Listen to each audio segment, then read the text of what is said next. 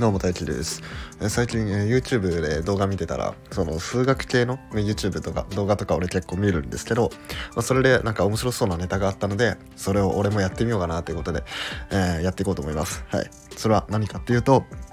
え数学苦手あるあるを数学がぶった切ってみたっていうことでこれをやっていきたいと思います。え今回は3つのあるあるについてお話していくんですけど、まあ、これが好評だったら、え第2弾第3弾とやってみたりとかあとレターであるある募集したりとかそういうのも面白そうですね。なんで好評だったら、え第2弾第3弾とやっていこうかなと思います。じゃあまず1つ目のあるあるは天日なんで動くねんっていう、うん、なぜか関西弁になったんですけど、ま、なんで天日動くのっていうこのあるあるですね。確かに止まってればいいものを動いてる時になんか三角形 ABP の面積を求めなさいとかそんなん求めてどうすんだよっていう、まあ、あるあるが、えー、あると思います、えー、俺がこれに対して思うのは止まってるものをずっと観察し続けて面白いかっていう話なんですよ。で動いてるものを観察するから面白いのであって、まあ、例えばサッカーとかでそのみんな場所は固定されててその場所から一歩も動かずにボールだけを動かしてゲームをしような全く面白くないじゃん。もうそれぞれが動いてこういう動きがあるから、まあ、こういう戦術があるよねとかあるのが面白いわけで。その止まってる状態を見たって面白くないじゃないですか。やっぱ動いてるから面白いわけで。で他にもなんだろうな、まあ、株価とか、まあ、パッと思いついたの株価です。株価がずっと一緒です何が面白いのっていう話です株価変動するから面白いですよ。あの売ったり買ったりするから。じゃあ天 P はどうなのって。天 P ずっと止まってると。ずっとこの三角形見てると。うん。もうつまんないですよ。何 この三角形止まってる三角形見たってどうすんだよって話で。これこの P が動いたらどんな動きするのかなってもう想像するだけで面白い。そういうふうに変化していくものを観察するから数学が面白いのであってその止まっているもの。もうそれそこにあるものずっと変わらないものを観察したって面白くないわけですやっぱりこれの動きは、まあ、どういう法則どういう規則で動いているのかっていう、まあ、そういうものを観察するのが面白いんですよね。でしかも世の中にあるものって全部動いてるじゃないですか。その完全にずっと同じところにとどまってるなんてそんなものないじゃないですか。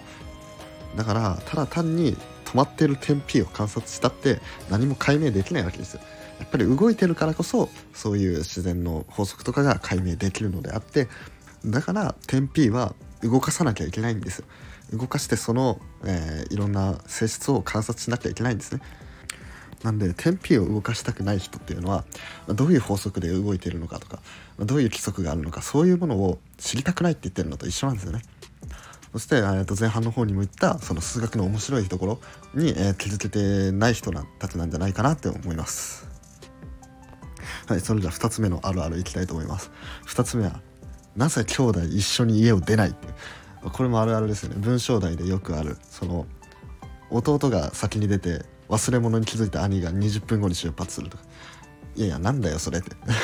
いや一緒に出ちゃえばいいだろっていう話なんですけど、まあ、これも、ね、俺から言いたいことがあって、まあ、これもさっきと一緒で。そう同時に出発しました。同時に到着しました。はいどうなりましたか。面白くないじゃないですか。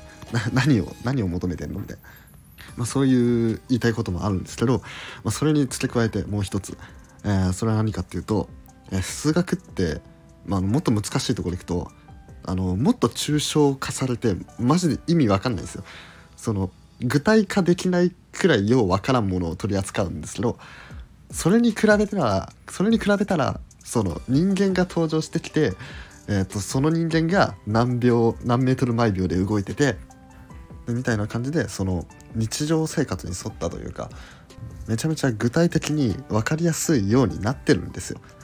でそれに対してお前ら兄弟同時に家出ろよって言ってるのは、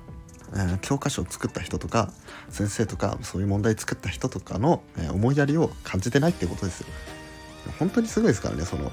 具体的に分かるって距離時間速さで求められるってあの端でもおはじきで求められるっていうのめちゃくちゃ特殊ですからね。本来だったらあんな一定速度で進むわけないのにその一定速度で進むっていうことにしておいてそれで問題を解かしてもらえるとだから文章問題で兄弟とか、めちゃくちゃ具体的な例が出てきた時はあこんだけ具体的に分かりやすく説明してくれてありがとうございますっていうこういう感謝の気持ちを持って、えー、挑むべきなんですよね。はいそれでは3つ目の数学苦手あるあるとしてひたすら計算して解なしってなんやねんっていう。解なしってまあ俺もたまに思う時あるんですけどこ こんだけやって結局解なしかいっていう、まあ、そういうのあるんですけどおそらくこのあるあるを言う人は、えー、この解っていうものに対して、まあ、ちょっと思い込みというか、えー、思い違いをしてるんじゃないかなと思ってでこの時の解なしの解っていうのはあのその問題の答えがないわけじゃないんですよ。あのこの中で言う解っていうのはこの問題文の中でこの問題を満たしているその例えば X とかまあ A でも B でも何でもいいんですけどそれを満たすものがないだけでそのその問題の答えは解なしっていうのが答えなんですよ。なんで答えはあるんですよ。その問題には答えがあってでその問題の答えがその問題の中に出てくる X とか A とか B とかそういう変数に入る数字が値がなかったっていうだけでだからこのな解なしっていう答えのこの解っていうのはその問題自体の答えじゃなくてその問題の中身の方の答えがないっていう、まあ、そういうことになるんですね。なんで、えー、このあるあるを言ってる人はその解っていうものが何か分かってないんでそこを勉強し直してください。